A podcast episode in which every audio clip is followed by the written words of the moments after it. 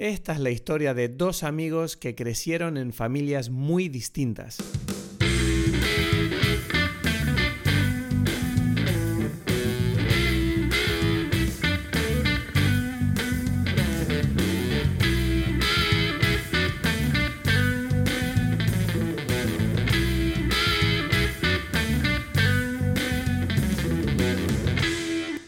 A todos, bienvenidos a Dime Pelis. Mi nombre es Cristos Gacielo, aquí desde Tenerife. Mi nombre es Edgar Aponte, aquí desde Berlín. ¿Qué tal, Edgar? ¿Qué tal? Todo bien, todo bien. Bien. ¿Cómo estamos? ¿Te parece que...? Siento que llevamos tiempo sin hablar. Hombre, pues porque has No, estado de viaje y no hemos grabado un episodio en una semana y media. Ya, se siente como un montón de tiempo. Sí, pero no pasa feeling. nada. Tú y yo entramos en calor enseguida, mi amor. Ok. ¿Qué te iba a decir? Eh, ¿Te parece que hablemos un poquito de actualidad antes de entrar a la película? No sé, dependiendo de qué es actualidad para ti. ¿Sabes? Es que es peligroso preguntarte, de verdad. Es peligrosísimo. O sea, en fin, voy a, No voy a intentar. quizás, yo- A ver, yo voy a intentarlo, ¿sabes lo que te digo? O sea, lo voy a intentar porque somos un podcast de cine. Y yo sé Ok. que nosotros somos un poco especialitos. Yo lo sé que tú y yo somos especialitos. Pero Ok, ok, ok. ha habido una cosa que ha, que ha pasado que yo creo que Ujú. estaría divertido comentarlo 10 minutitos, que son las nominaciones a los Oscars. Yo ahí lo dejo. No, Pero eso no lo hablamos la otra no vez. lo hablamos, Edgar. O sea, no- las nominaciones ¿Cuál- salieron la semana que- pasada. ¿Qué? Y tú, tú, tú estás- te fuiste a París. Ah, no, fue que hablamos, hablamos fue lo, de, lo del Golden Globes, fue. Ah. Pero estos son los Oscars, Sí, ¿no? los premios Ah, que, ok, ok, ok. ok, que, que no importan, más importantes. Eh, Es que, exacto, sí, ok, tengo que revisar qué es lo que es. Se me ¿Tú sa- olvidó, tú se me sabes olvidó. entonces cuáles son las nominaciones Sí, que ha sí, habido de sí, los sí. Oscars? Ni, mi- ni con mi hermano, tengo que decir, ni con mi hermano lo hablamos. Y eso que Angelique dijo como que, como que, ah, es que ustedes son fanáticos de los Oscars, que tiene una verdad, ¿no? O sea, como que yo veía los Oscars siempre, etcétera, etcétera. ¿no? Pero, pero ya, o sea, es como que eso Es- es- quedó en el pasado de esa vida. Es curioso Ah. eso, ¿no? Porque yo también recuerdo esa época de estar durante unos años así como con la porra y estar planificando y discutiendo por qué son justas o injustas o a quién creemos que va a ganar o quién queremos que gane. Y luego de repente ves que, mm, cae, no, tú y yo como los últimos cinco años como que ya como que nos empezamos a dar cuenta, por lo menos yo siento, ¿no? Que nosotros tenemos una opinión no, no necesariamente negativa, pero sí más realista en el sentido del valor de estos premios, que mucha gente, pues, mucha gente los habla como diciendo como, bueno, es que estos son los premios que dicen cuáles fueron las películas buenas. Y es como, eso para nada es la conversación. O sea, lo importante aquí de los, o sea, cuando tú te das cuenta del formato y de las cosas que se mueven, incluyendo las, las polémicas que ha habido este año, que sinceramente retratan a los premios por lo que son, que son más que nada, es que es puro industria económica y política, ¿sabes? Es como, bueno, aquí hay que no necesariamente digo que elijan películas malas ni actores malos a los que ganan, pero no sé, o sea, la parte artística yo siento que cada día importa menos en este tema de los Oscars, ¿sabes? Es como, Ujú. o sea, tiene que ser artísticamente, tiene que tener un mínimo de calidad, pero la parte política es, es fundamental, ¿sabes? Como no va a ganar una película que sea buena si no habla hoy en día de, yo qué sé, cualquier tema que no sea inclusivo, por ejemplo, ¿sabes?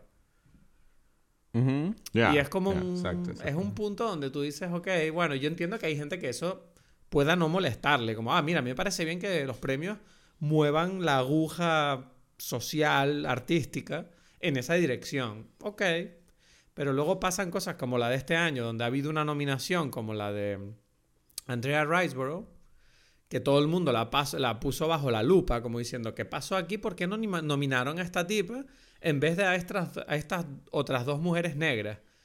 Y es como, mm, bueno, pues porque actuó mejor, ¿no? Y mucha gente empezó a quejarse de, no, pero la nominaron porque es blanca y porque es otra historia de blanca y están aquí otra vez censurando historias de mujer, de mujer, ¿sabes? De, yo qué sé, diversamente racial, etcétera. Y es como, ¿de verdad es eso lo que está ¿Y a pasando? quién se supone que no nominaron? No ¿A me acuerdo de los nombres. O sea, es que no quiero ni... bu- O sea, sé que había dos actrices negras, que no, no me acuerdo quiénes son ahora mismo, que dicen como que, ¿cómo puede ser que a esas dos mujeres no las hayan nominado y está tipo así, ¿sabes? Y... Sí, que es como, como que el mundo siendo así, ¿sabes? Aprovechándose de las herramientas que, que existen para utilizar. Es todo como una pelea, ¿no? Para ciertas personas. El- y ya. lo peor es que la crítica era como que supuestamente dicen, claro, es que esta tipa como que tuvo más dinero de promoción de la nominación porque tiene como más backers o más, ¿sabes? Más apoyo porque es blanca. Y es como...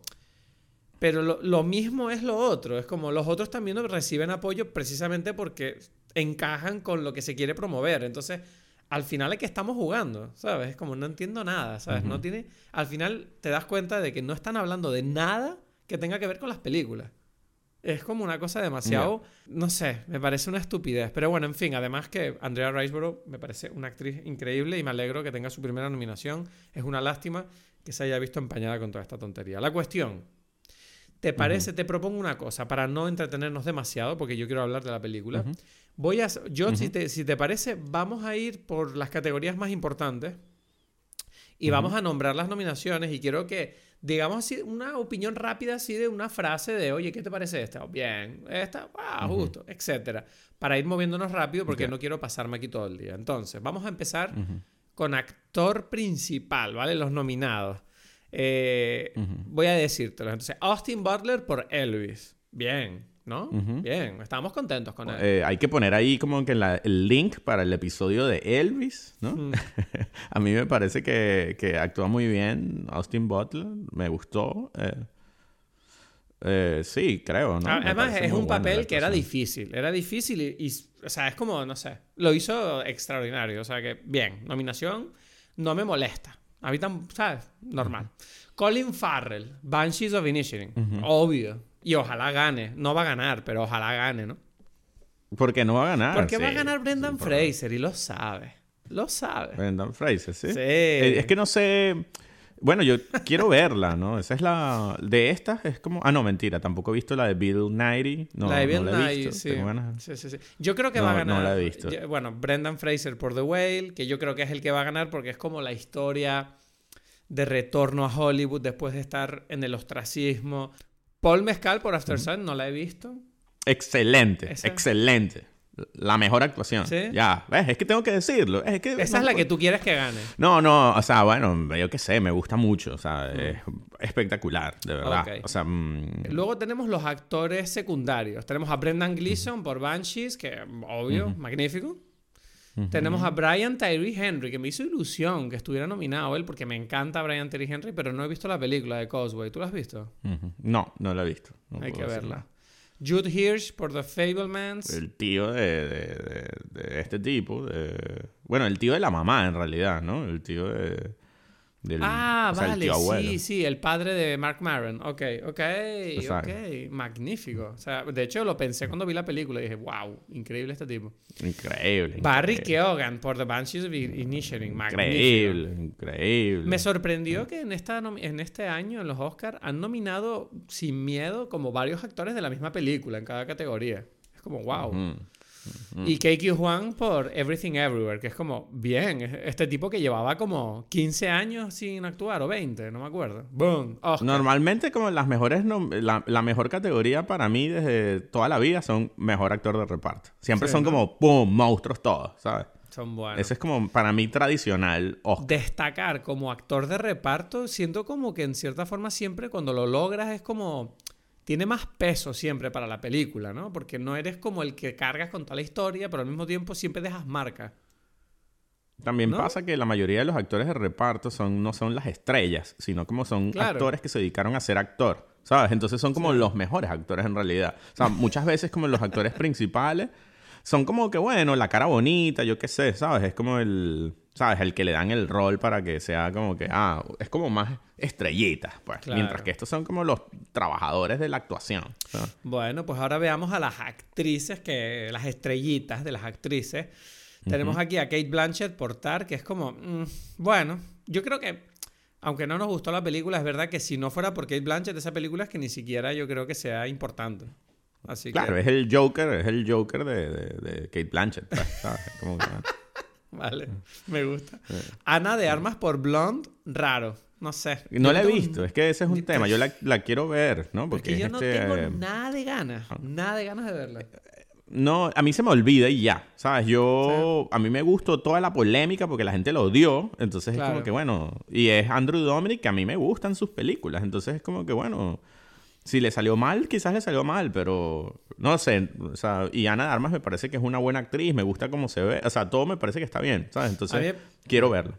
A mí me parece que Ana de Armas, tío, lo que sí me he dado cuenta es que por fin superé mi problema con ella. ¿Te acuerdas que yo le tenía como medio manía a esta tipa? Porque yo tenía el problema de que sentía como que era demasiado modelo ella, como demasiado guapa, ¿sabes? Como que me costaba encajarla en una historia normal donde ella no hiciera de mujer atractiva porque es como, mira, por favor, o sea, tú en cualquier sitio, todos los hombres te van a mirar, o sea, eres demasiado... Y ya como que recuerdo que se me cambió por completo la opinión de esta mujer en James Bond, donde dije, ah, esta tipa, la tipa se compromete con las películas que hace, esta tipa es seria. ¿sabes? Y Sí, fue como... bueno, ya en Blade Runner estaba... Ya, pero Blade bien, Runner ¿no? la veía todavía, la veía todavía como muñeca, ¿sabes? Como mira, es que obvio que es ella el personaje porque es súper guapa, ¿sabes? Con Ryan Gosling, que es súper guapo, es como mira, los tipos, obvio, obvio van a coger, ¿sabes?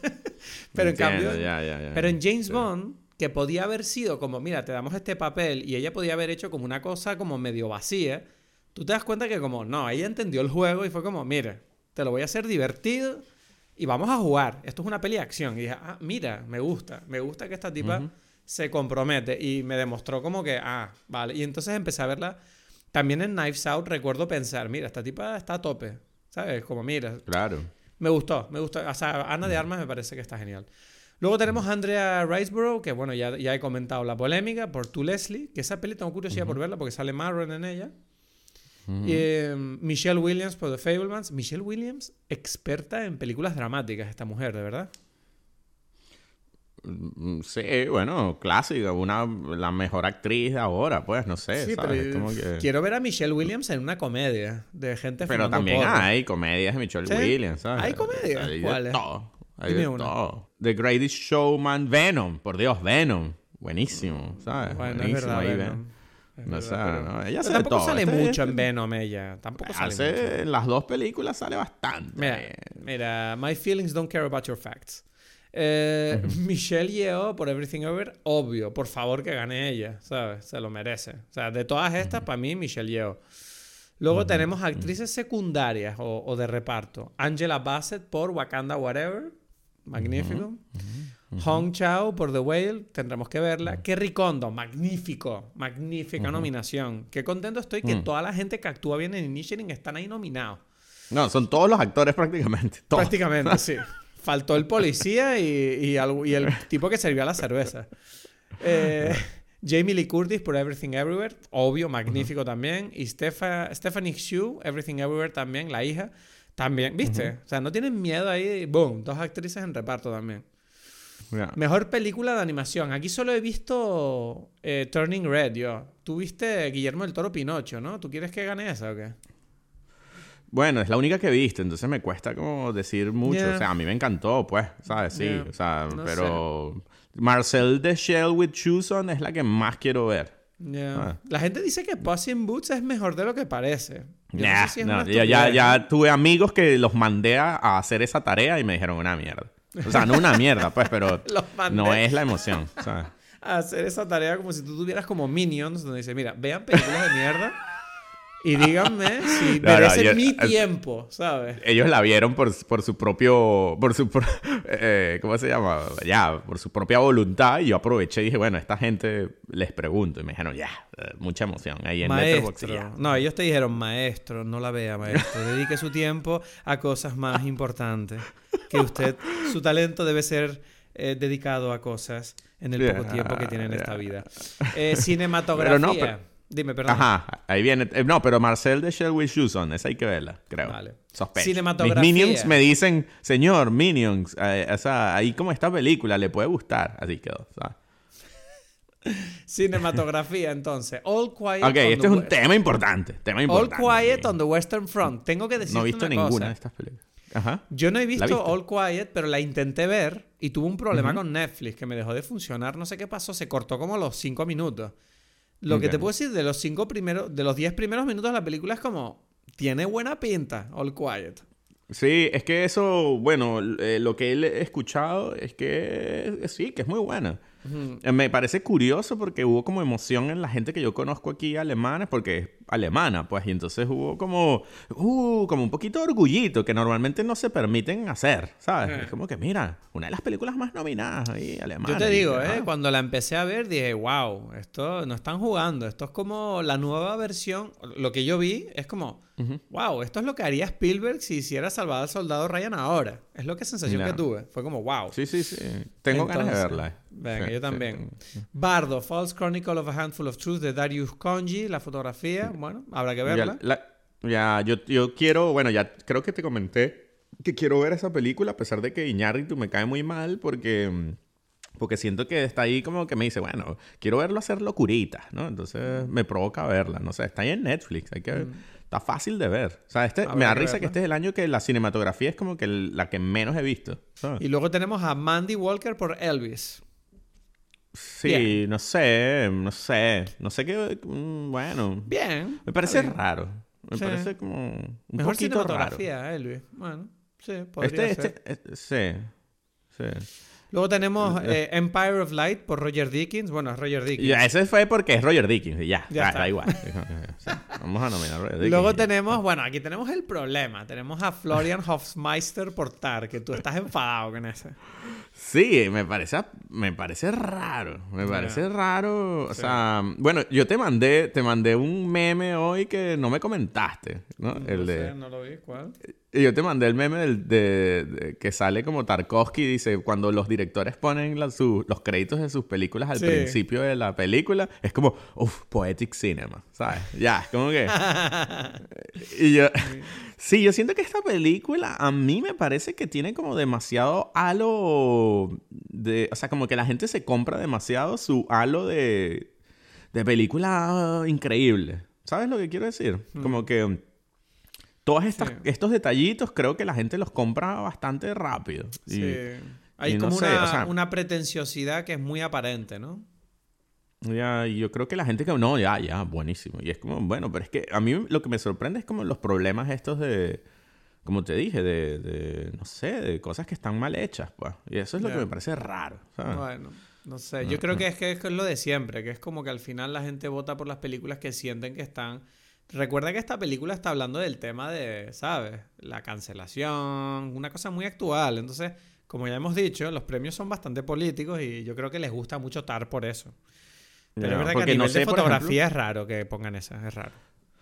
No sé, o sea, yo qué sé, eh, Fablemans, así, por decir una así que se me ocurre ahorita, Everything Everywhere, mm, yo qué sé, ¿sabes? Todas.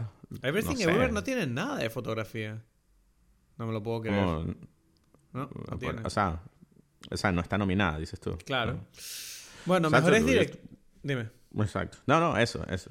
Mejores directores, entonces tenemos a Martin McDonough por Banshees. Ah, Dios mío, ojalá gane, ojalá, pero uf, está difícil este año. Everything Everywhere, Daniel Kwan y Daniel Shiner. Tenemos Increíble a esa gente nominada, ¿no? ¿Tú te Sí. imaginabas eso? Claro que sí. Everything O sea, Everywhere ¿imaginado o, o- o hay que admitir que es, que es raro? ¿Sabes lo que- No. O sea, yo cuando vi que Everything Everywhere estaba ya como en boca de todo el mundo a un punto que es como, ah, o sea que no es raro que yo diga que esto es la mejor peli del año, no, lo está diciendo todo el mundo. Dije, ok, probablemente esta peli puede conseguir grandes premios, entonces. Lo tengo asumido hace meses ya.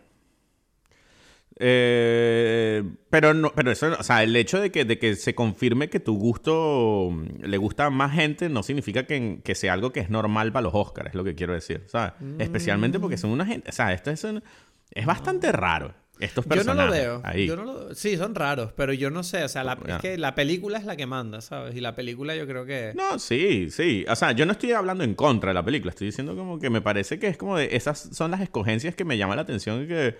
Bueno, no sé. Esta gente lo- se lo compró. Pues, ok, bien. Pero no es lo normal. No es lo usual, pues. No, Luego no. tenemos a Spielberg, que bueno, ¿cuántas nominaciones lleva Spielberg? Yo creo que ya está, ni, ha perdido la cuenta. Tenemos a, bueno, nuestro querido Todd Field, contar, que bueno, ok. Eh, no estoy yo, esta es la nominación que para mí flojea. Y luego la de Triangle of Sadness, Robin Oslund, que dice, Me alegro que Rubén, Rubén Oslund esté nominado, pero tú me dijiste que sientes como que mm, ojalá no fuera por esta película, ¿no?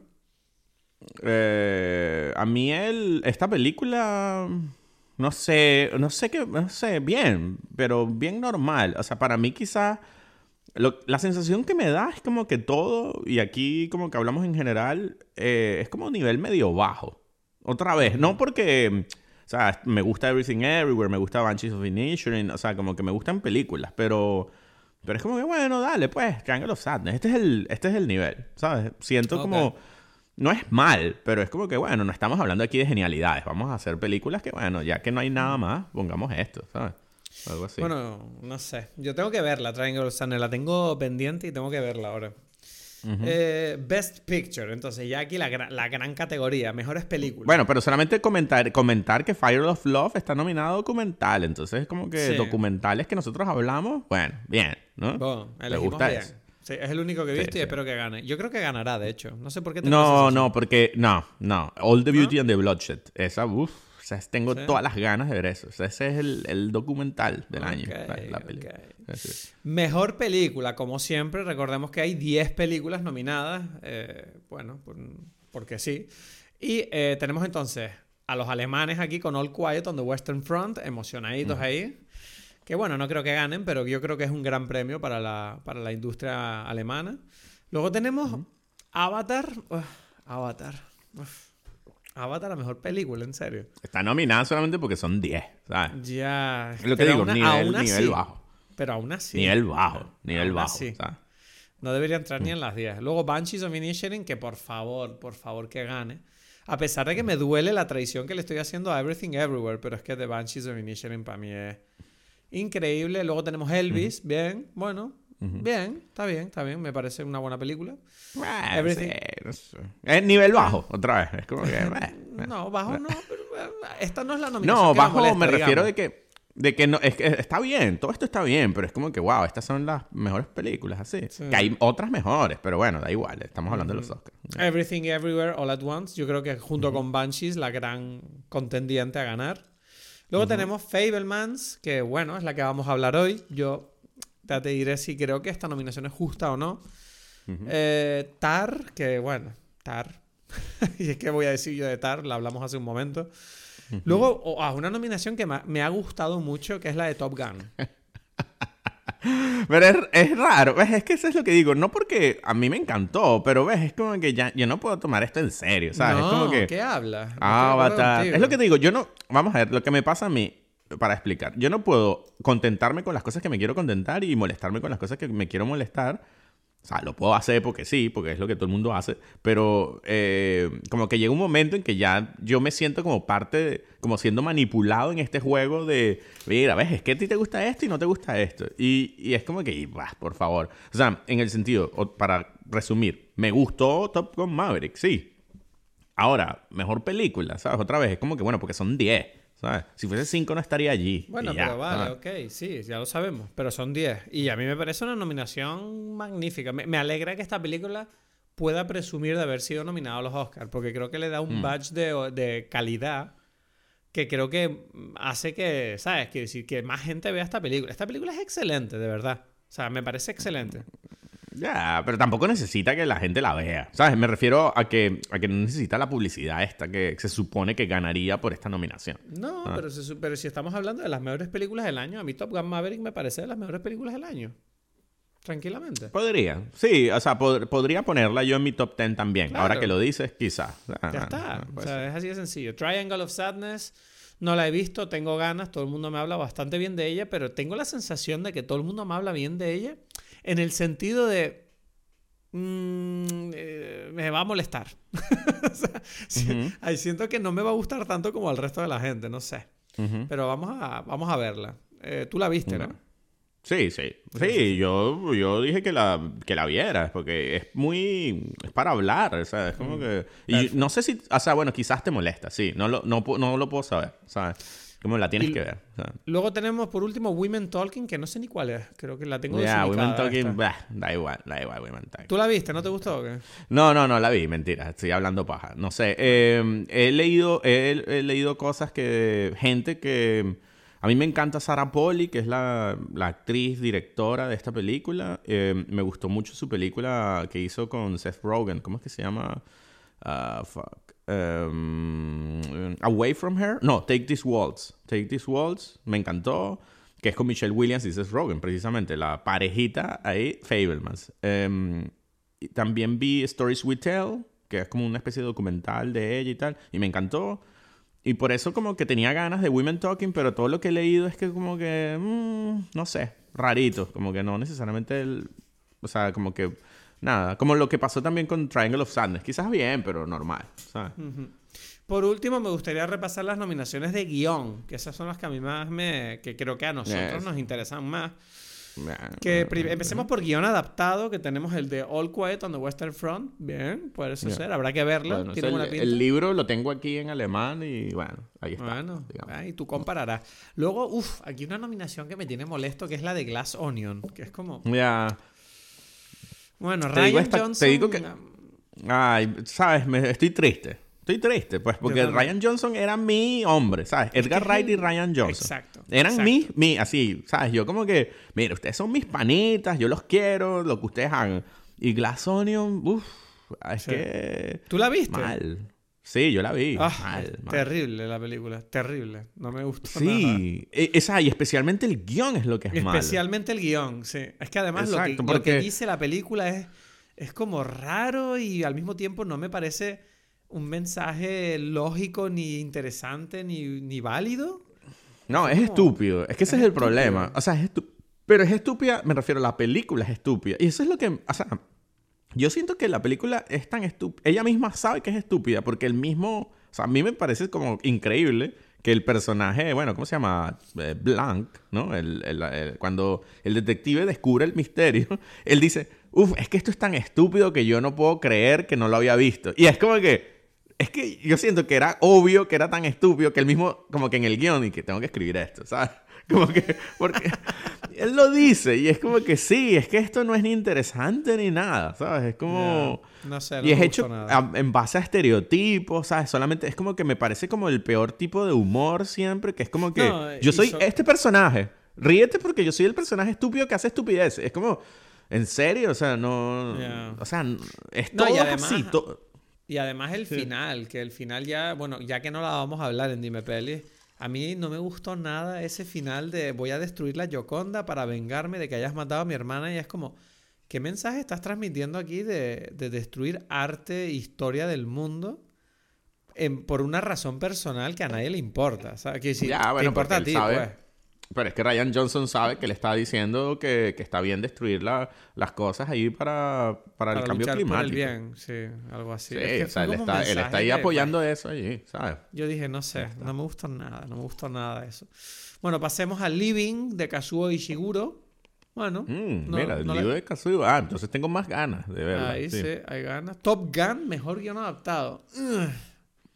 Acabo de defender Top Gun pero no por el guion. O sea, el guion no es lo mejor de Top Gun. Bueno, no, pero es bueno. Lo que pasa es que no sé por qué ha adaptado. Es raro. Sí. No sé. Bueno, vale, sí. Puede ser que el guion no esté tan mal, en verdad, pero sí. Y luego Women Talking. Bueno. Eh, bueno. No sé, hay que, hay que verla. Hay que verla porque hay women y están talking. Eh, guion original. Banshees of Initiating, por Dios. O sea, magnífico. Everything Everywhere, magnífico. Magnífico. Fablemans. Bien, Yo puedo. Ajá, sí. Sí, o sea, pero el guion es, bueno, pues. No puedes decir mal. Y luego tenemos a Tar. Otra vez Tar. Es mal, que ya sabemos que ese guion tiene problemas graves. Tiene problemas graves el guion. Triangle of Sadness, que supuestamente no es su mejor guion, pero tú dices que está bien tiene cosas buenas, sí, sí, el guion está bien, está bien. Bueno, pues habrá que ver quién gana, no sé, ¿tú quién crees que va a ganar mejor película? Es mi pregunta que te quiero hacer. ¿Quién que va a ganar mejor película? Va a ganar... Uh, ¿Cuál crees que va a ganar? No, no la que quieres. Ya, no, yo creo que va a ganar Everything Everywhere. Sí, no, tiene que ganar Niche. Es que claro, es que sí, va a ganar Everything Everywhere porque son chinos. Tú sabes que es así. Porque no pueden hacer ganar a dos digo razones. Yo siempre... Una peli, o sea, imagínate que gana Banshees of Inisherin. Me veo el Twitter. Twitter, todo el mundo diciendo, otra vez una película de dos hombres blancos ganando las historias y las historias de la diversidad. Y es como, bueno, ya está, ganan los chinos, pues. Es que no va a ganar, no, no imposible. Mejor actor, Michelle Yeoh. Mejor actriz. Es que está, sí, no, está muy claro. O sea, va a ganar Everything Everywhere, todo. Ya. Yeah, sí. A ver quién pega mí, a quién pues. en la ceremonia este año. Esa es la curiosidad. Eso es lo más ¿Cómo que interesante. ¿Cuál a ver quién cuál- cuál? pega a quién en la ceremonia. Ah, ya, ya, ya, claro, Ese es claro, el es tema, verdad. ¿no? Verdad que eso pasó. Ya, ya, Eso pasó. Eso pasó y... da igual. Bueno, ¿te parece que, te parece que dejemos los Oscar atrás eh, para la persona que está- pudiera estar interesada escuchándonos y em, vamos a meternos en la película? Ok. O sea, sí, no hablamos nada de... No, bueno, lo hablamos en la película. Ok, dale. Bien. Ok, hoy vamos a hablar de la nueva película de Steven Spielberg, que eso, quiero decir, un día no podremos decir esto más porque Steven Spielberg ya no va a estar. O sea que hay que celebrar el hecho de que hay una nueva película de Steven Spielberg estrenándose, sobre todo una película tan personal como esta que se llama The Fablemans y que va de lo siguiente. Film semi-autobiográfico de la propia infancia y juventud de Spielberg, ambientada a finales de la década de los 50 y a principios de los 60, un niño de Arizona llamado Sammy Fableman, influido por su excéntrica madre artista y su pragmático padre, ingeniero informático, descubren un secreto familiar devastador y explora cómo el poder de las películas puede ayudarlo a contar historias y a forjar su propia identidad.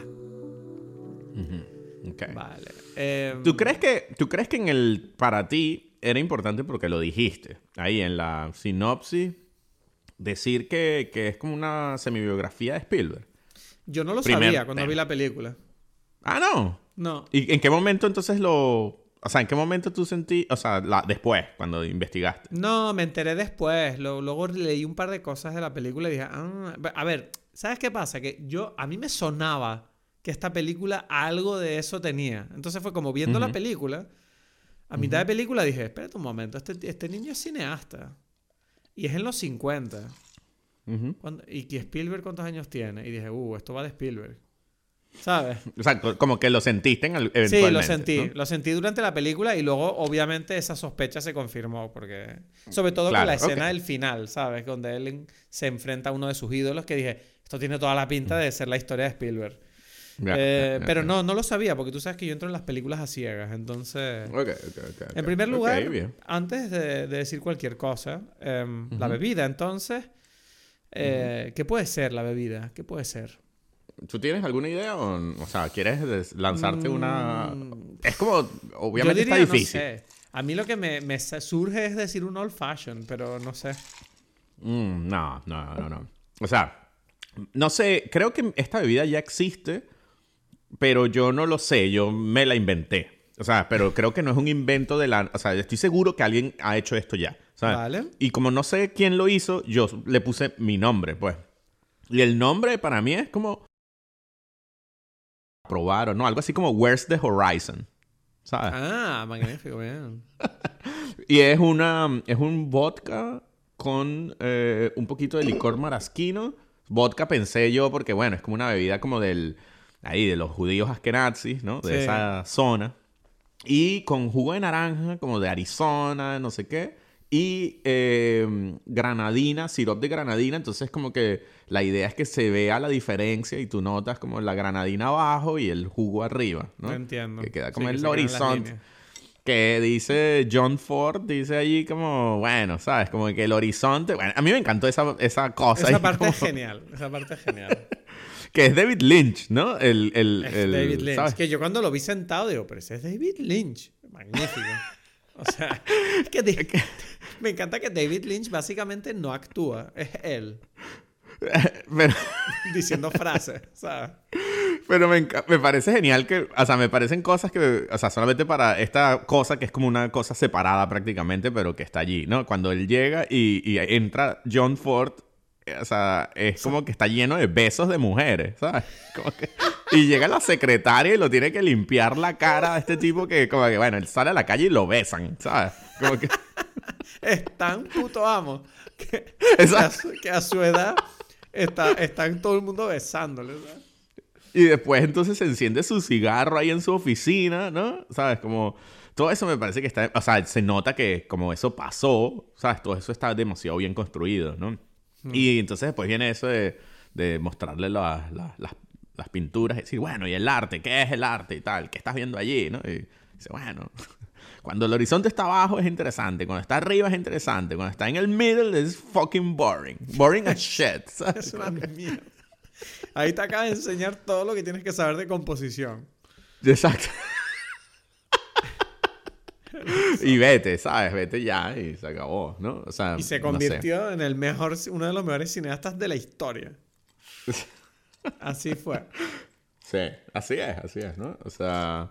A Entonces, ver. bueno, tú no tenías nada de ganas de ver esta película, ¿sabes? No, Nada no de sé ganas. cómo, cómo, cómo, cómo sientes tú esa situación ahora, después de que la viste, mejor, peor. A ver, Ah, pues no sé. yo te digo, la película desde fuera no me atraía nada estéticamente, temáticamente, sentía como que, "Uf, no sé si me gusta, no sabía de qué iba, me la puse y viéndola y después de verla tengo que confesar que me di cuenta de que tenía toda la razón. No me, no me enganchó para nada la película, fue como... Es como esa película que claramente yo siento que no tengo la capacidad de criticarla porque obviamente la película no está haciendo nada mal, ¿sabes? Es como, no hay nada mal. O sea, yo la estoy viendo y digo, veo, veo que esto está bien, sí, sí, pero hay algo de esta película que a mí no me gusta. O sea, no sé si es... El am- yo estaba muy incómodo viendo la película. Los personajes me producían mucho rechazo. Y yo no sé por qué. Todo el mundo, todo el mundo. Paul Dano, Michelle Williams, insoportable. No sé si porque me recuerda a mi madre un poco. Eh, eh, También Seth Rogen, que yo decía, "Mm, ¿qué está pasando aquí? Que desde la primera escena dije, ok, aquí hay un tema con tu mejor amigo. Yo no sé si tú te estás dando cuenta. Eh, el único personaje que no me daba como problema era el hijo, que dije, bien, el actor era como interesante y tenía ganas de saber qué le pasa a este chico. El protagonista, pues. Sí, pero el resto de los personajes de verdad me producían como mucha... Ese rechazo como cuando tú estás con alguien que te incomoda y te cuesta mirarle a la cara cuando te habla, ¿sabes? Esa sensación. Esa pe- esta película me produjo eso. Y yo no sé si.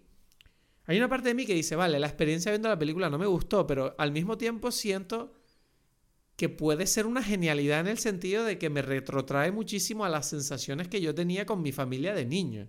Porque yo de niño, estar con mi familia para mí era incómodo.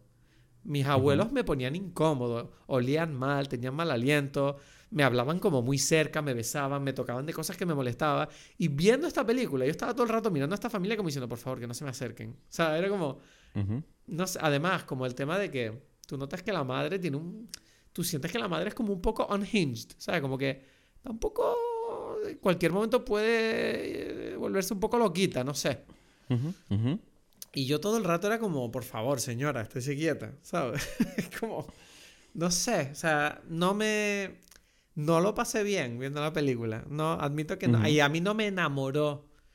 Eh, porque a pesar de todo, bueno, esta es de esas películas que es una película que habla de películas, ¿no? Que tú ves toda esta... Bueno, exacto. Esa es como una parte importante. Claro, así, entonces ¿no? Es verdad que yo disfrutaba más las partes donde tú veías al chico montando sus películas y enseñando a los actores a los efectos especiales, buscando trucos para poder sacar adelante la película. Todos esos temas yo decía, ah, mira, qué guay cómo el chico está haciendo sus cosas. Pero toda la parte, toda la parte familiar me dio como muy... Me daba muy igual, excepto la parte del Uncle Boris, de, de Jude Hirsch. Esa parte me gustó mucho. Ya. Sí, o sea, mm, a mí, por ejemplo, o sea, la forma en que yo, bueno, pienso generalmente de las películas es como que, bueno, me, me emociona o no me emociona, ¿no? Y, y yo tengo que decir, yo, esta película, eh, lloré como tres veces en esta película. ¿sabes? ¿En serio?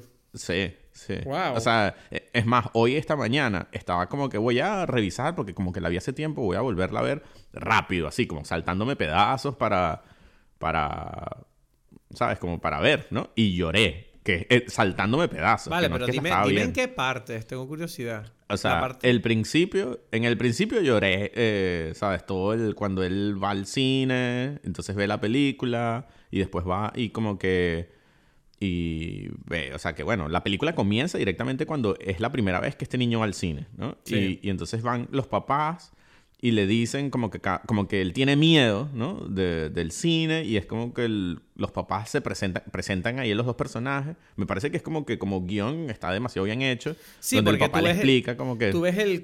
Es increíble cómo la película enseguida te pone ese contraste de, de imaginarte una época en la que ir al cine era una cosa tan extraordinaria que la gente era como, prepárate para esto, ¿sabes? Esto, Ah, es bueno, una, exacto. Eso, esto es una locura. O sea, y la gente Eso en es el una cine cosa- como loca. O sea, la gente en el cine como reaccionando a cada cosa que veían en pantalla, ¿sabes? Claro, claro. Eso, bueno, eso todavía existe, pero en otros contextos, ¿no? Sí. Y, cu- claro, cuando eres niño más. Pero entonces además te presenta como estos dos papás, por un lado, como el papá científico, ¿no? Diciéndole ahí como, mira, es que son 24 fotos, por eso es que se ve como su movimiento, porque la retina, es como que, wow, el papá científico explicando ahí la, la, Sí, como la ciencia de la ciencia del cine, ¿no? Y la mamá diciendo que, bueno, sí, pero es que esto es un sueño, ¿no? Y es como que eh, me parece como perfecto, o sea, ya de entrada te presenta a los dos personajes y te presenta como que la, no sé, como que la, la- quizás como que el paradigma por el cual Steven Spielberg quizás es, es el uno de los mejores directores, como que logró juntar esas dos cosas. Incluso, Claro. y que me, y que, y bueno, digamos que bueno, me, me, me emocioné con la, con la emoción del niño, que después como que esa cuestión, es más, te digo una cosa, ese, o sea, la película tiene como una cosa de, de que obviamente está haciendo como un jueguito de decir, bueno, si te gustan las películas de Spielberg, probablemente vas a ver como que la inspiración en los momentos de su vida para cada película, ¿sabes? Claro. No sé si, si, si, si te pasó esas No. cosas, ¿no? No. Bueno, o sea, bueno, esto lo podemos medio jugar ya pensando que lo tienes, pero en esa primera escena, a mí lo que me sorprendió es que yo recordé, y, y- y no sé, parte de la emoción que me da quizás es eso, en la película que ellos están viendo, el tipo se mete en el carro que se va de frente contra un tren, ¿no? Y tú dices, pero, eh, eh, o sea, no sé qué, qué sentiste tú solamente viéndola, pero es como que, what the fuck, ¿sabes? Esto es como demasiado bien hecho, como que la locura, ¿no? O sea, como- O sea, ¿te refieres en la película que están viendo? sí, la película que están sí, viendo. o sea, ¿no? esa escena yo recuerdo que yo pensaba, digo, vale, ¿esto, esto qué años son? Los 50. Y yo Ujú. pensaba como, wow, o sea, quiero decir, los efectos especiales están muy bien en esta película. Y pero además, no, independientemente de los efectos especiales, que están bien, es como que la No, emoción sí, que de... la acción, la acción de decir, ¿La me subo al coche y me lanzo contra un tren, ¿no? Me lanzo contra un tren y choca y el tipo se muere. O sea, es como que se lo lleva por delante el tren, ¿sabes? Es como que, what the fuck. El tipo no saltó ni nada, ¿sabes? ¡Boom! Es como que, wow, mierda. Pero o ¿qué es como que... es esa? The Greatest Show on Earth, sí. The ¿sabes? Greatest Show on Earth. Esa es la película, Sí. se llama así. Esa es la pensaba- película, Pensaba llama. que cuando dijeron The Greatest Show on Earth se referían al, al cine en sí. en No, no, no, no, esa es la película. esa es la Ah, película. vale, que es una vale. película de eh, Cecil B. DeMille, o sea, que es como, ¿sabes? Ok, y es ok, precisamente no la del circo y tal. Sí, sí, y por eso se, después, bueno, se rompe el broma y salen los, los, los leones. Es como que RRR, pues, pero en los Vale. años 50, ¿sabes? ¿No? Bueno, el cuento es que cuando eso sucede ahí en la película, yo me di cuenta, o sea, porque lo recuerdo yo, que yo recuerdo muy claramente cuando fuimos a ver de niños eh, Indiana Jones y la última cruzada, ¿no? Y lo recuerdo porque hay una escena donde ellos están en un carro y se, el, el- un avión los está siguiendo y ellos se meten en el, en- como en un túnel. Ellos como que, bueno, se acelera. Ah, porque es como que todo este tema de, de, de los pájaros. ¿Tú te acuerdas de eso? No, ¿O no te acuerdas? De los pájaros. Es como que eh, creo que es la misma escena, no estoy muy seguro, de que eh, el papá de In- Indy como que asusta unos pájaros para que choquen al, al- al avión. Ajá. No, No no, es eso. Bueno, no sé. Bueno, Que da nunca igual. he sido Ellos muy están fan de Indiana Jones yo. O sea, Bueno, da igual, pero si la viste, la viste, ¿no? Sí, pero no O sea, me quizás no, pero quizás ni la has visto. No, no, sí la he visto, pero la vi de niño, Ah. pues. No me acuerdo, no la he vuelto a ver Bueno, da igual. El cuento es que la escena es que está ellos en un carro, viene este avión que los está persiguiendo y, y tú dices, o sea, bueno, ellos se meten por un túnel y tú dices, bueno, se salvó. Y el avión se rompe en las alas y entra dentro del túnel y los persigue dentro de la broma, ¿sabes? Y yo recuerdo que en esa escena mi hermano gritó en el cine. Es la única vez que yo he visto, ¿sabes? Como alguien como, ¡ah! ¿sabes? Como que Claro, el avión va a rompió- explotar aquí, Rompió, ¿sabes? Es que- rompió por completo la expectativa. Dice, bueno, no puede meterse. No, se mete, pues. Es como que ¡boom! Y es como que él gritó. O sea, y yo cuando estaba viendo esta película, recor- o sea, porque es como parecido a esta escena. Y yo dije, es que de ahí lo sacó. Y, Claro. y me sorprendió que... Y, los, y sé perfectamente la sensación, porque yo estaba ahí en el cine con mi hermano y mi hermano fue, o sea, es la única vez que yo he visto a alguien hacer algo así. Gritó, ¿sabes? Es como la locura, ¿no? Entonces, nada, bueno, no sé, eso, eso después viene todo el tema de que, bueno, él empieza como a, reconstruir, ¿sabes? La escena, ¿no? Con la cámara y tal, y es Sí. como que él es un niño, él no sabe qué es lo que está haciendo, ¿no? Es como Pero que, está haciendo bueno, planazos con la cámara. Pero está haciendo... ¿Tú crees que Steven Spielberg? eh, No, es que él No, no iba pero a es que tengo cualquier entendido plan. que supuestamente como que desde niño él ya hacía como, tenía como ya un talento para componer planos.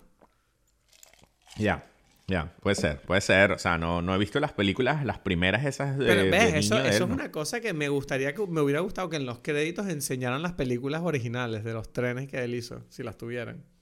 Ya, ya, ya.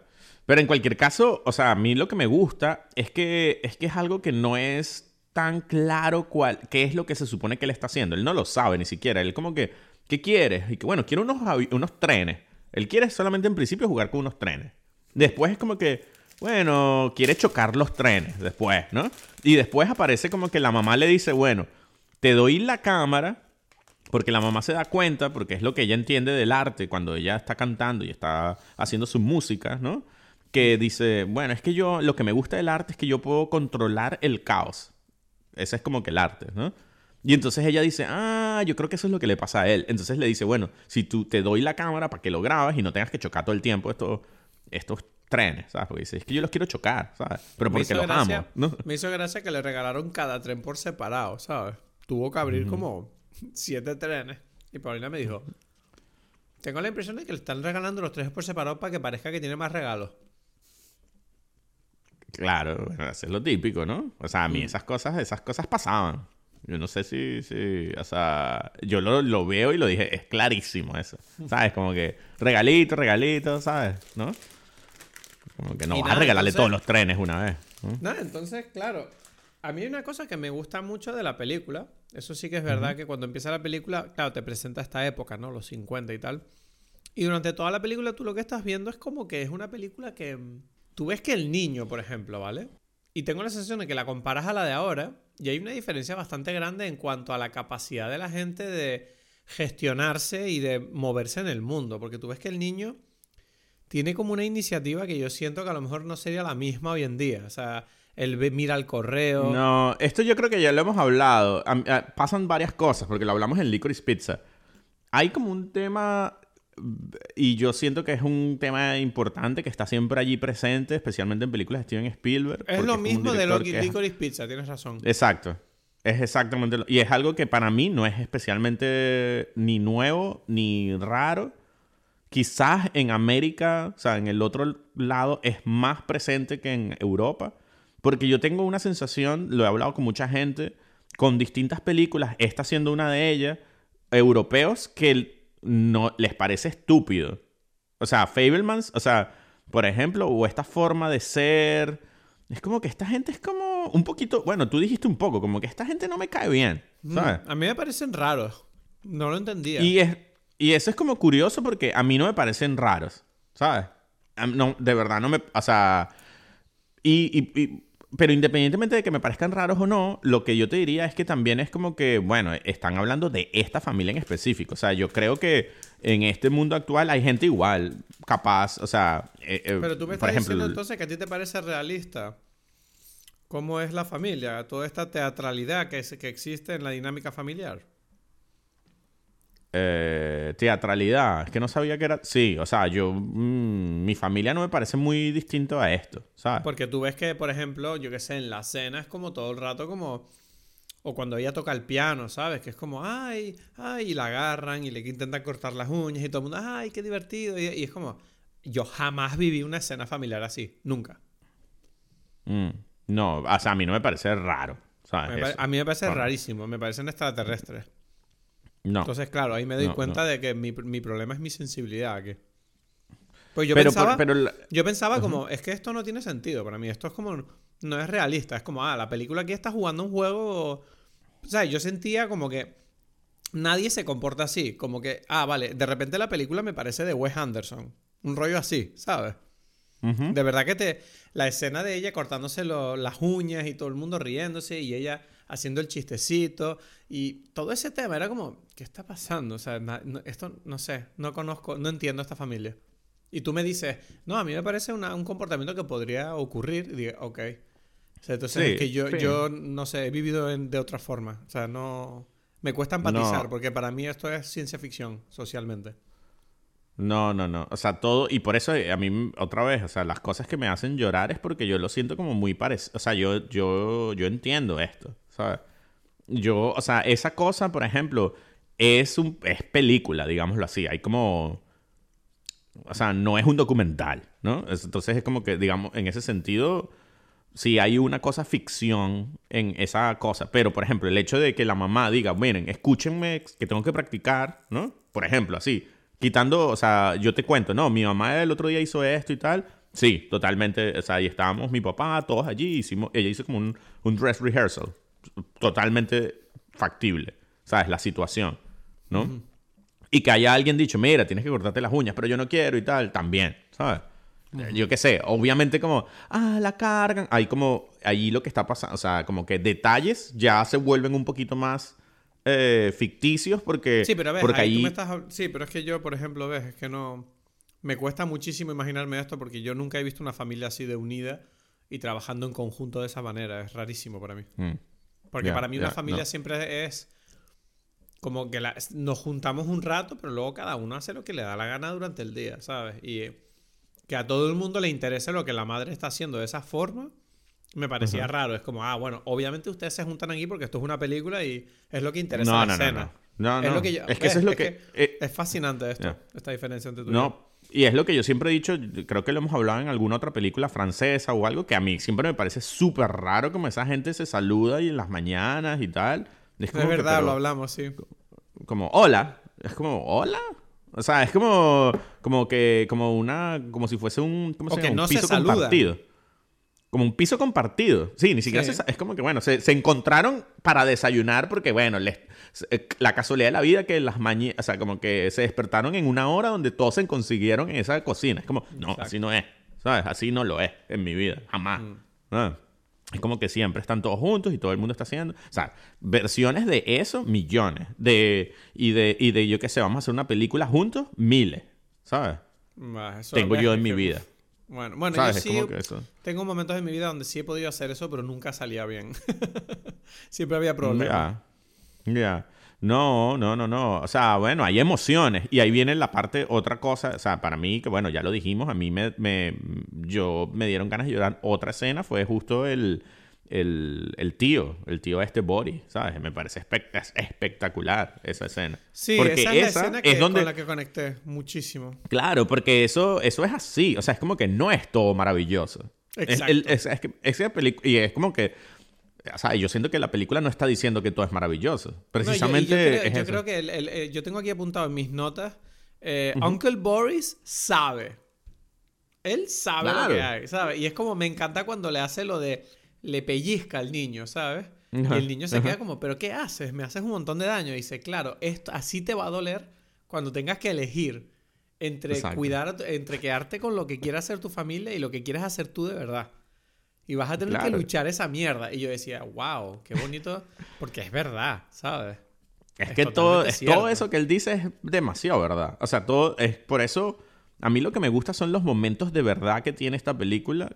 Que, o sea, quitando como la construcción de la narrativa que, que pasa en esos momentos, yo qué sé, la mujer cantando, lo que sea, es como, o bailando, o sea, por ejemplo, o sea, otra vez, el- la escena esa, el- ella bailando en el, en, eh, ¿sabes? En la mitad de la noche, con la luz Eso y me tal. pareció rarísimo también, súper incómodo. Yo estaba muy O sea, yo he estado. eh, una, bueno, es que es incómodo.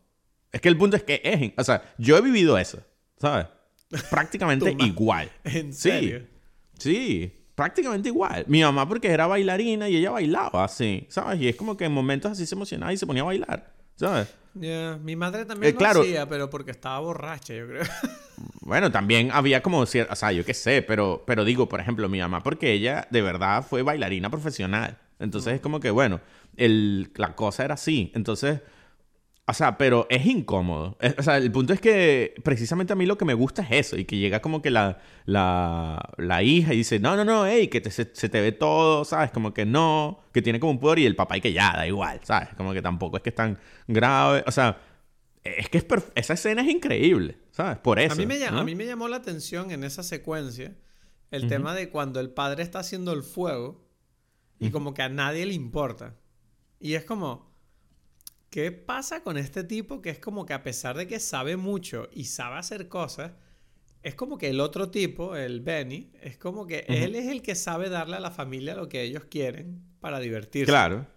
Claro. Y es como... Pero que, mm, sí, porque uno es un nerd y ya, y el otro es como un funny guy, ¿sabes? sí. Sí, Sí, sí, eso sí. también, ¿sabes? Es como que... Pero me dio mucha Es pena por- ahí el personaje de, de Paul Dano. el- Me dio mucha pena porque yo me reconocí mucho en él, ¿sabes? En plan, uff, yo soy un poco así a veces. Como, mira, mira esta, esta serie. Sí, yo... uf. O sea, tú no, No, sabes, sé, yo te siento mucho más Benny. Lo que pasa es que a veces es como que sí, uno, uno se pone más crítico. No, no, no, escúchame. Yo soy Benny contigo.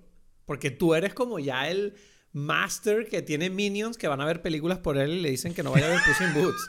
Pero yo, yo en mi mundo soy como, ¿sabes? Como, bueno, es que aquí a la gente le dices, eh, oye, tú has visto Atlanta y la gente te mira como, ¿qué hablas? No, Atlanta es increíble, tío, ¿sabes? Es una serie que va de...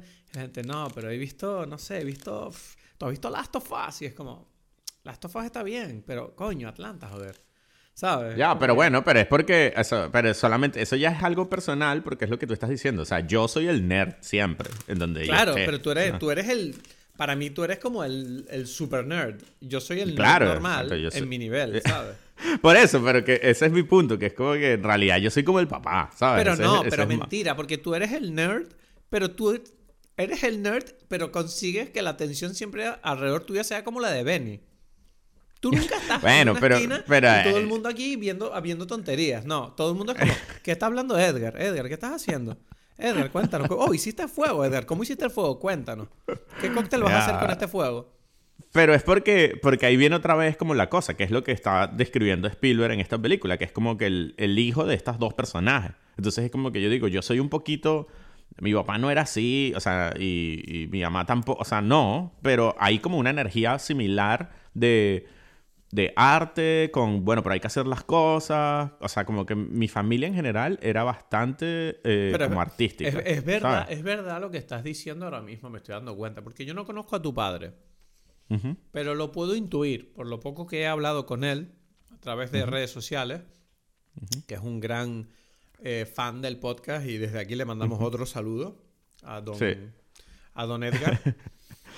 Eh, y, y la verdad que es verdad que cuando veo cómo es tu padre, que tengo la sensación que por lo menos en esta época de su vida es como un tipo más más asentado, ¿no? Tengo la impresión, como un tipo más, más nostálgico, más reflexivo que tu madre. Tengo la, tu madre es como más emocional, ¿no? Como más Claro, la claro, vida, claro. la vida y la alegría y la religión y vamos arriba y vámonos de fiesta y jiji jaja.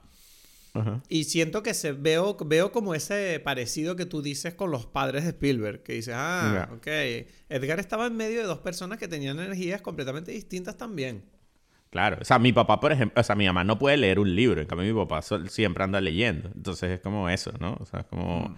Hay como esas cosas allí, ¿no? El tipo le dice, ¿no? El, el tío es como un primer momento, ya empieza como a hablar de esta, de esta dinámica, ¿no? Del- de la familia y el arte, ¿no? Y, y para mí, me, o sea, la otra parte que me parece la escena lo mejor, lo mejor de la película by far, es cuando, cuando él después ya más grande hace la película en el en, el, en este colegio en, en Estados Unidos, en Estados Unidos, en Los Ángeles, o no sé, California. sí, el, ¿no? el, el, el- vídeo de ellos en la playa, la película esta. El video, ¿eso en la playa? O sea, bueno, no el o sea, eso sí, eso está bien, pero después, la escena después. claro, esa es la Es- mejor es que yo escena de la creo que- película. Buf, pero es que es in- o sea, es que yo no puedo imaginar lo increíble que es, ese- o sea, es como esto es increíble. Sea, es Claro, como- porque, eh, claro, tienes, tienes a, este, a estos personajes, ¿no? Que son como dos malandros, como podemos llamarlos de alguna Ajá. manera, que le están como amargando la vida, haciéndole bullying a, a Sam. Exacto. Y, claro, tú...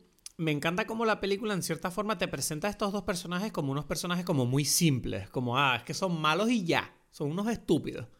Y de repente tú ves que Sam empieza a darse cuenta de la importancia que tienen las historias. ¿Por qué? A través de la relación que tenía con su madre al descubrir esa especie de que no es realmente una es una infidelidad, pero él no lo es porque no está consumada, pero está ahí, ¿no?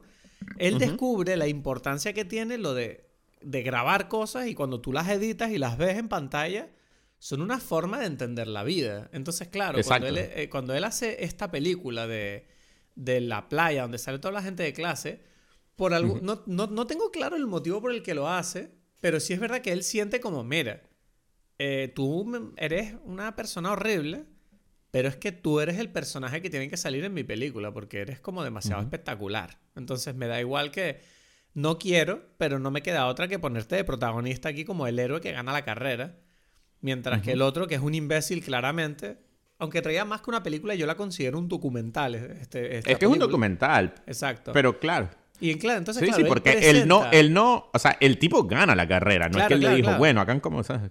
Entonces, claro, él, cuando él presenta la película, lo curioso es que el propio tipo, ¿no? El, el bullying este, el deportista, él ve la película y tú lo ves que él, él mismo está como, wow, ¿qué está pasando? O sea, la gente está reaccionando muy fuerte a lo que yo estoy haciendo. Exacto. Y es como, y de repente se da cuenta que este, este niño le puso en un spot. Que luego él en privado le dice, yo no quiero estar en ese fucking spot, porque todo el mundo me pone presión para ser el mejor. Y ahora es peor. Ahora tú me hiciste una estrella. Y es como, wow. Sea, es como, es, maravillosa esa mm, situación, ¿no? Donde tú tienes esa contradicción entre el hecho de que le estás haciendo un favor a un tipo que te puteó y para él es una putada, ¿sabes? Y es como... Y descubres que él también tiene sus problemas, obvio. Que por eso seguramente se explica porque es un, un, tipo insoportable también. Claro, claro, claro, porque es difícil. Es que eso es lo que hace y por eso digo, me parece genial porque entonces... Y precisamente él le dice, pero ¿por qué hiciste esto? Y él dice bueno, no sé, quizás es para que, para que, me, para que me trataras bien, o quizás es porque, o quizás es simplemente lo hice porque era la mejor forma de contar esta película. La verdad es que no lo sé. O sea, es como que, y eso, esa duda, me parece lo mejor. ¿Sabes? Es como que no tengo ni puta, o sea, no lo sé, simplemente sé que, que es así, ¿sabes? Y que sé que yo muestro eso, como que la realidad es esa, y precisamente antes lo hablábamos, lo de que cada quien va a ver, a reaccionar de una forma distinta ante la realidad, como dices, o sea, como que yo veía a mi familia, tú veías una gente rara o cosas así, eh, ¿sabes? Es como que lo mismo, a este tipo como que, uff, esta realidad me pone mal a mí, ¿sabes? Esta, esta situación. Y el otro, bueno, el, el, otro que es como que el hijo de, no sé, de un alcohólico ahí, o sea, un niño ahí que tiene, o sea, mal, triste, todavía peor, ¿sabes? Es como que tú tienes las bolas de ponerme ahí como, como un borracho infeliz. ¿sabes? Y es como, bueno, pero es que eso es lo que eres, ¿no? O sea, es como, están las dos cosas allí. Me parece que, que es algo y, y que no sea una... ¿Sabes? Que no sea como que él poniendo ahí una teoría, sino como decir, mira, yo no sé por qué yo hago esto. no lo sé. Me parece genial, genial. Sí, sobre todo porque además pega mucho con una cosa que tú me has enseñado recientemente, que es el tema este de decir, yo no sé. ¿Sabes? Como que, ¿sabes? Porque siento que yo durante mucho tiempo siempre pensé que como persona uno tiene que navegar la vida buscando las respuestas de las cosas. Y, y, si no tienes la respuesta, tienes que intentar mm, decir una o la, que, la mejor que tú puedas dar. Y tú fuiste el que me enseñó como, bueno, o puedes no darla, ¿sabes? Y decir simplemente que no tienes ni puta idea. Y dije, mierda. O sea, es curioso cómo esa opción en el mundo en el que vivimos hoy en día, que es tan de opinar, a veces se nos olvida que muchas veces no solo es la opción más probable, sino es como que siempre está ahí y es la más fácil también y, no te metes en problemas. Es la más real en realidad. O sea, y es como que es que interesante que este Spielberg tenga casi 80 años y haga su película donde él va, más o menos ya aquí, va a decir como qué es lo que le está haciendo. Y precisamente su, su, su dicho es, no tengo idea, ¿sabes? Hmm. No sé. ¿Sabes? Es como que, por supuesto, quiero, quiero agradarle a la gente. O sea, mm. como que él sabe ciertas verdades. Él quiere caerle bien a las personas. Después quiere que su película sea algo que le guste a la gente. Está diciendo cosas que en realidad son como... Podrían ser hasta superficiales. Pero lo interesante es que en esa cosa hay como demasiada verdad. En esa, en esa duda, ¿no? En esa... Y en esa... Mm, como es, de juego entre, bueno, no, no, o sea, este, sé que está allí, sé que quise hacerlo bien, sé que quise hacer esto así. Lo que produce eso, bueno, ya, no, no sé, ¿no? Es como. Mm, me parece que eso me emocionó muchísimo de la película. A mí, a mí admito que esa escena fue la que a mí me reenganchó. O sea, lo que dicen siempre, ¿no? En una película, hagas lo que hagas, tienes que acabar bien. Y es verdad que al final, esa escena a mí me, dejó loco. Fue como, wow. Qué, curioso que este personaje, el que hace bullying, de repente se volvió tan interesante al instante, ¿sabes? Como, wow. Exacto. Sí, sí, sí, sí, sí, sí, sí, impresionante. No, y además te da como ilusión ver que al final como que se medio convierten en amigos en cierta forma, ¿no? Como, como un entendimiento, ¿no? O sea, porque... o sea, hablan de tú a tú, sí. Eh, claro, y entonces es gracioso porque él le dice, mira, para aclarar, me parece, eres un idiota, ¿sabes? Yo tengo un mono en mi casa que es más inteligente que tú, ¿sabes? ¿No? Mm. Como...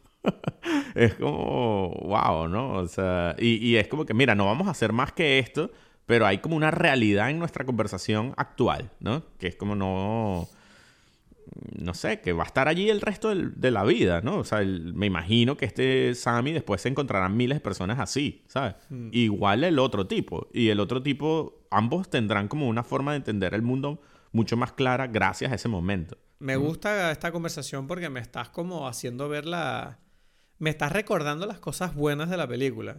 O sea, claro. Mm, no deja de mm. ser, o sea, yo tenía muy claro eh, que la película no me gustó, pero no porque la película fuera mala. Yo no me gustó por lo que tú dices, que yo creo que mi sensibilidad es otra. Y desgraciadamente es como, bueno, también es verdad que es una película como muy personal de Spielberg. Y es curioso. Eso es algo que yo me pregunto, exacto, yo me pregunto qué tan posible es que esta película, si tú dices, bueno, tú vas a mostrar una película, yo, yo lo hablaba hoy, decía, ¿esta película es recomendable o no lo es? O sea, como que, o sea, me refiero a, un público general Para mí o no. Para mí no. Tú dices que no. De entrada dices, no, esto es como una cosa para un grupito. Yo, creo que esta película es más para una persona que tenga un interés especial tanto en conocer la historia de Spielberg como entender qué relación tenemos las personas con las historias, concretamente el cine, ¿no? Si quieres explorar eso, mm, bien. Si eres una persona que, bueno, quiero divertirme un rato viendo una película, no sé si esta es tu película, sinceramente. Ya. No creo que sea una película que pueda seducir a cualquiera. Por lo menos a mí no me, lo, no me sedujo. Claro, claro, es que eso es mi... mi, Sí, pero bueno, pero eso... eso es normal, que no todas las películas sean para todos. Para mí es más bien como... ¿Qué tan específica es o qué tan específico es el grupo de personas que pueden tener un interés para esta película? Y lo pienso es eso, es como que o sea, para mí, claro, es que yo, a mí me cuesta como ver esta película, creo yo, de forma objetiva. Sí, Porque, porque como que soy demasiado... Eh, que eres el puto Spielberg, dilo. no. Aunque sabes que nace, o sea, casi que tenemos el mismo cumpleaños, el Steven Spielberg y yo, además. tú sabes que yo tengo el mismo cumpleaños que... Mm, ¿Quién era? Eh, un, un cómico que me encanta. Lucy Kay, puede ser.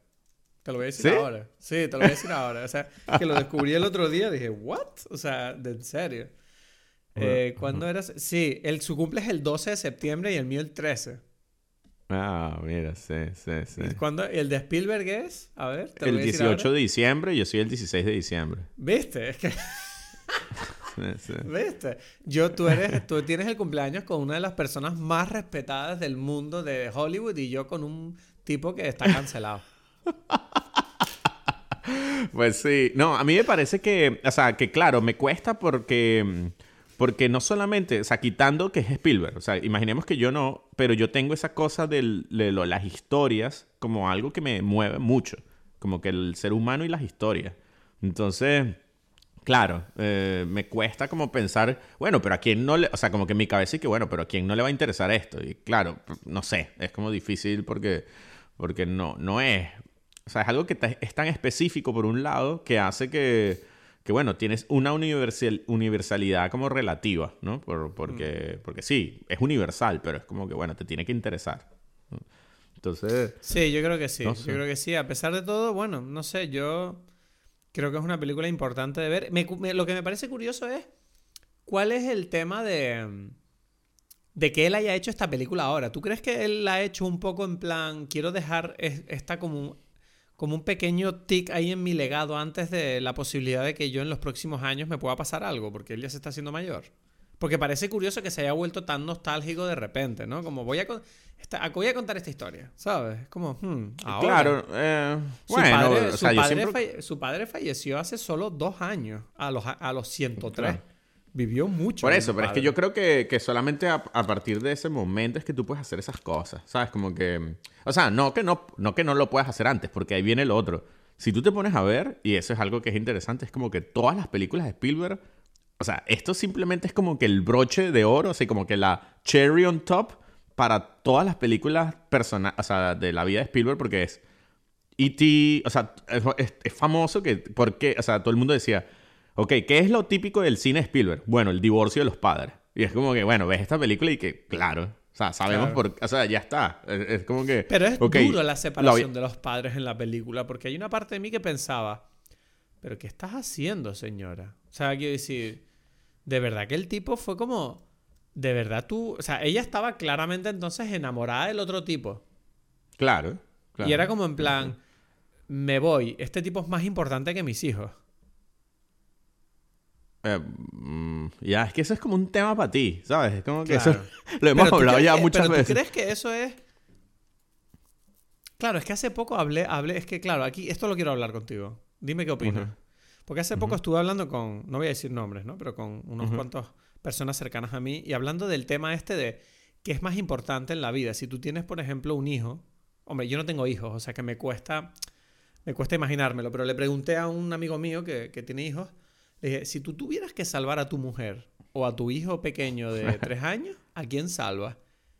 O sea, dime tú, ¿a quién salvarías, Edgar? ¿Tu hijo o tu mujer? Y no hay eh, posibilidad de salvar. Probablemente al hijo, sí. Es que yo siento que es como que yo siento que lo más. ¿Al hijo? Yo siento que va. Sí, yo creo que, que sí. Ajá. Él me dijo no, él me dijo a la mujer. Me dijo, no, lo siento por mi hijo, pero no. O sea, porque mi pareja, mi compañero de vida es ella. Un hijo, bueno, lo pierdo y cuando crezca además encima se va.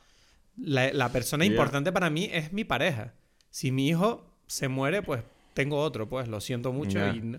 Bueno, quizás esta persona sabe más que yo porque tiene, tiene el hijo, ¿sabes? Ese es el tema. como que yo también. Vale, al final te puse en la picota porque te pregunté sin tener nosotros hijos. Lo que quiero decir es que le pregunté a varias personas esto y todos me dijeron eso. Y fue como. Es raro porque sin tener hijos, yo sentí que la respuesta era hijos y puede ser que para muchas personas lo sea. Seguramente alguien que me esté escuchando ahora esté gritándole a la pared diciendo, pero ¿cómo se atreven? Lo importante son los hijos. Yo tengo tres hijos, yo mato a mi marido todos los días por mis hijos. Ok, no lo sé.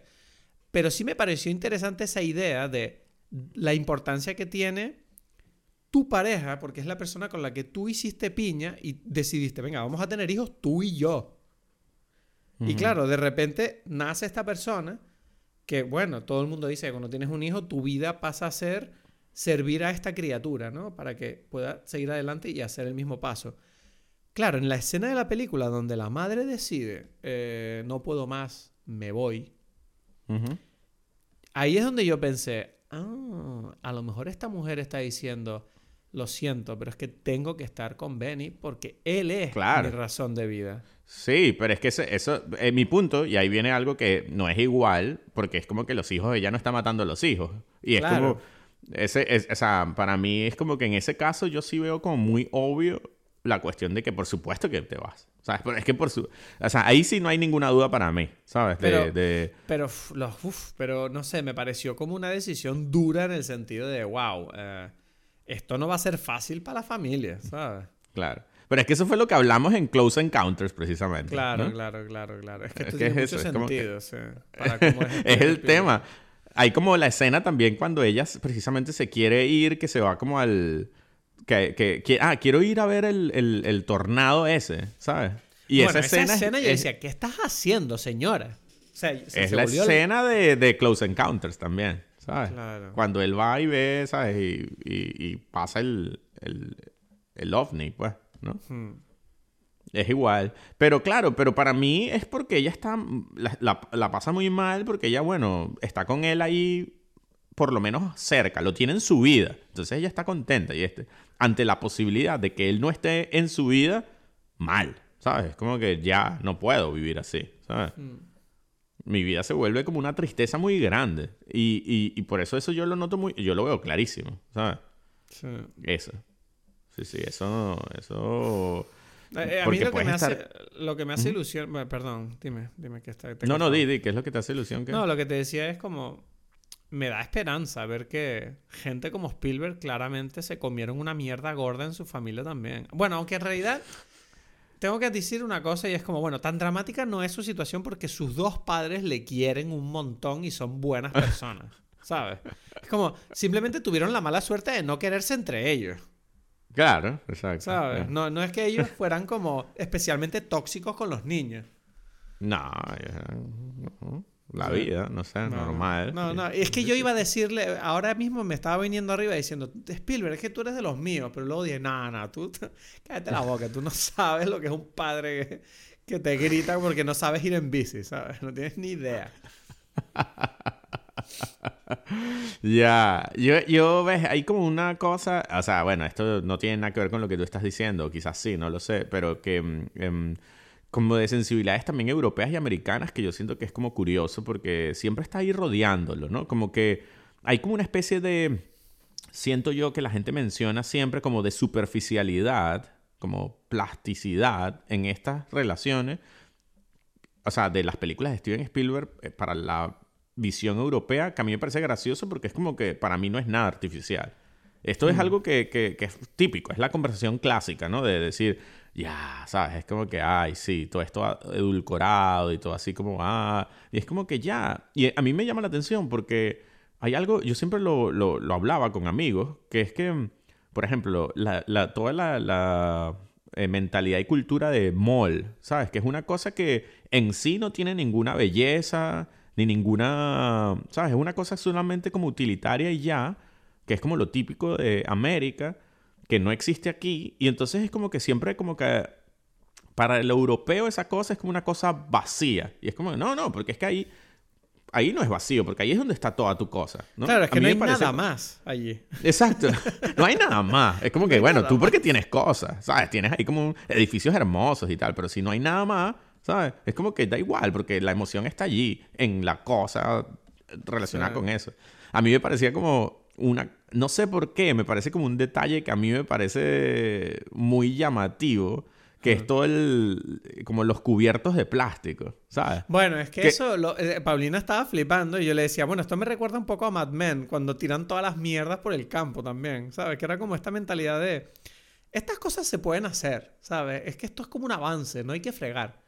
Y yo decía, pero esto no, esto es cutre, esto es horrible. Pero porque, exacto, porque estaban en otra cosa también, Claro. ¿sabes? Es como que, eh, es lo que dices, como no, porque yo soy artista, yo, o sea, es como que se juntan, tienen como demasiados elementos, ¿no? Pero además para mí tiene el elemento como que de, de que no lo voy a defender, pero, pero es que está allí de esto de lo que yo digo, es como que, bueno, plast es utilitario, ¿sabes? Es como que esto es para comer y ya, ¿sabes? Yo no... eh, ¿Sabes? Como que me lo hace más fácil la vida. O sea, vamos a ver. Tú no sabes la cantidad de veces que yo en fiestas, en fiestas venezolanas son con vasos, eh, con esta vaina de, de papel, ¿sabes? Eso es típico. Eso es típico, ¿sabes? Hmm. En España también bastante, ¿no? Ajá. ¿O no? O sea, el, el, pero ¿qué tipo de papel? Como fiestas con, con estos platos todos desechables, pues. ¿sabes? Sí, es, es lo típico, sí. Normalmente las fiestas claro, siempre se hacen así porque nadie quiere poner vajilla para una cosa Ya, fiesta. por eso, por eso, por eso, por eso. Entonces, como que, ¿no? O sea, no sé, Pero, me es, gustó, pero, es, no sé. pero es- es raro ese tema. A mí me parece de familia culta. Sí, sí, sí. O sea, no, no, no es que estoy a favor, pero me parece interesante que esté allí, que sea tan importante, ¿no? Bueno, pues una película que a ti te hizo llorar y a mí me dio como... Me hizo llorar más de una vez. Exacto. A mí me encanta, a mí me encanta saber, te, te digo una cosa, viendo la película yo decía, es que esto se nota que es para Edgar. Yo, yo sentía como esto le va a gustar a Edgar. Porque a Edgar le gustan estas cosas, a mí no, pero a Edgar sí. Y yo, yo la estaba viendo casi pensando, qué guay que Edgar va a poder hablar de esta película, porque yo sé que él va a disfrutar. A mí me, me agarró por sorpresa que yo llorase. Y es más, que hoy en la mañana, viendo como escenas así por tal, me, me, me lloré, lloré. Bueno, o sea, no fue hay que, me- comentar una escena, perdóname que te corte con Ajá. tu llorera, pero la escena donde la chica esta le lleva a él a ver su cuarto El cuarto de, de, de, de Jesús así. De Jesús, que- que tiene Jesús como es- a Jes- Jesus is sexy. Que sí, que me- Paulina y yo estábamos descojonados de risa porque Paulina decía, sí, Jesus is sexy. Y es como que la tipa como, uff, tú eres judío, como Jesús. Rico, ¿sabes? Eso, eso a mí me hizo, me hizo tanta gracia porque era como, ¿cuántas veces has visto tú una película que alguien diga, uff, Jew is sexy? ¿Sabes? Como, no suele ocurrir. Y es como que se- cuando, se, cuando se pone el contraplano y se ve como el Jesus con los neones encima de la cama, yo decía, wow, excelente. O sea, esa escena... Y encima, y encima me encanta que al final de la escena, cuando la madre llega y ellos tienen que parar de besarse, como que Ujú. ella le dice como, eh, ¿te apetece que nos veamos mañana por la tarde? Y, dice, y el tipo, vale, ok. Y dice, ah, ahí podemos seguir rezando, como lo llama ella, ¿no? Exacto. Eso es excelente, excelente. Esa Y me encanta ese.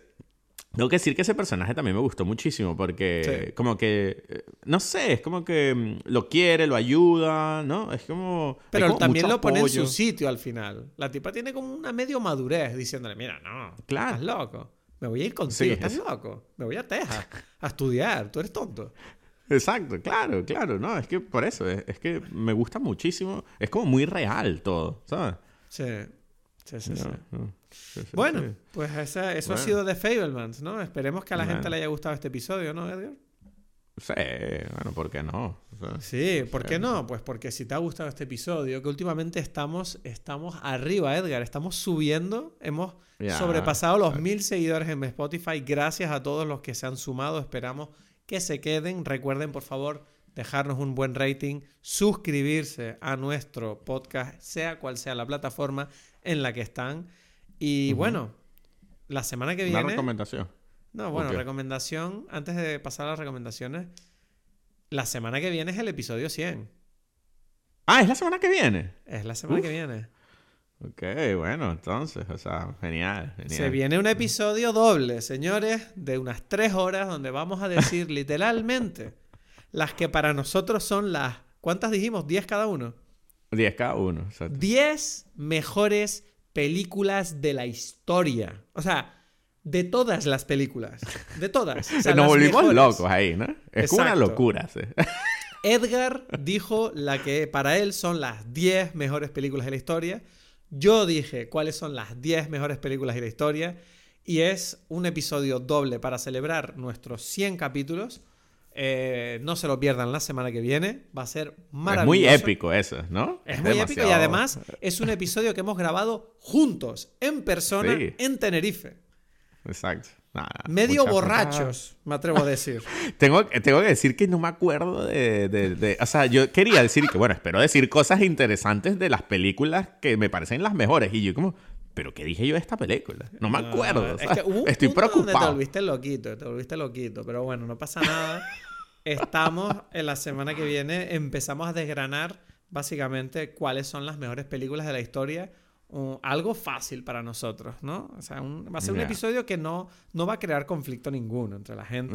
La gente va a aceptar No. nuestras listas y van a decir, sí, claro que estas son las mejores. Claro. Así Exacto. que nada, antes de irnos, ¿alguna recomendación tienes? Yo tengo una recomendación. Dime. Te la voy a decir. Esta película me...